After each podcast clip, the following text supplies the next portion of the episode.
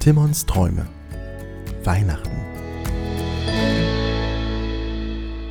Es ist Heiligabend. Timon trägt sein bestes Hemd und hat seine Haare zurückgekämmt.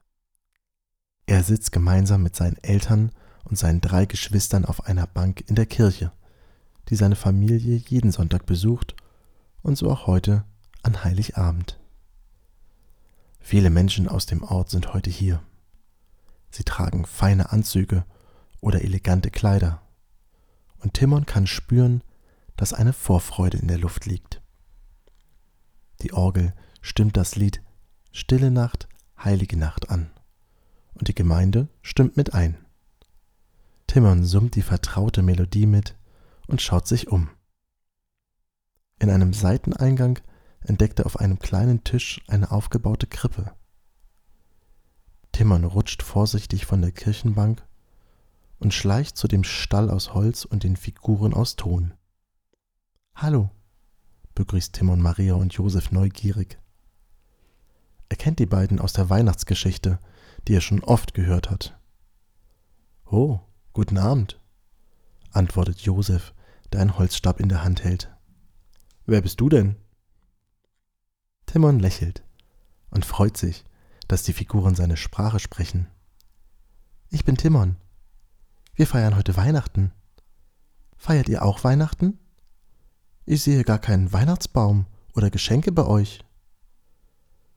Maria wickelt sich noch fester in ihren blauen Mantel ein und schaut Timon verwundert an. Weihnachten? Noch nie gehört. Was feiert ihr denn an Weihnachten? Und wofür braucht ihr einen Baum und Geschenke? Nun wundert sich Timon. Ja, wisst ihr denn gar nicht, dass wir an Weihnachten euer Baby Jesus feiern? Und der Baum schmückt das Wohnzimmer und die Geschenke bekommen wir von unseren Eltern. Josef freut sich, legt seinen Stab zur Seite und streichelt das Baby, das vor ihm in einer Futterkrippe liegt. Euch hat die Nachricht also auch erreicht, dass wir ein Wunderbaby bekommen haben? Wie schön, dass ihr seinen Geburtstag feiert. Ja, freut sich auch Maria. Aber eines verstehe ich nicht. Warum bekommt ihr denn Geschenke am Geburtstag von Jesus? Und das mit dem Baum verstehe ich auch nicht. An einem Kindergeburtstag gibt es doch normalerweise Torte, Topfschlagen und Wimpelketten, oder? Timon denkt darüber nach. Ja, das ist tatsächlich seltsam. Doch plötzlich tippt ihm jemand auf die Schulter. Timon, träumst du schon wieder? fragt ihn seine große Schwester leise. Komm schnell zurück auf die Kirchenbank. Die beiden huschen zurück zu ihrer Familie und setzen sich hin.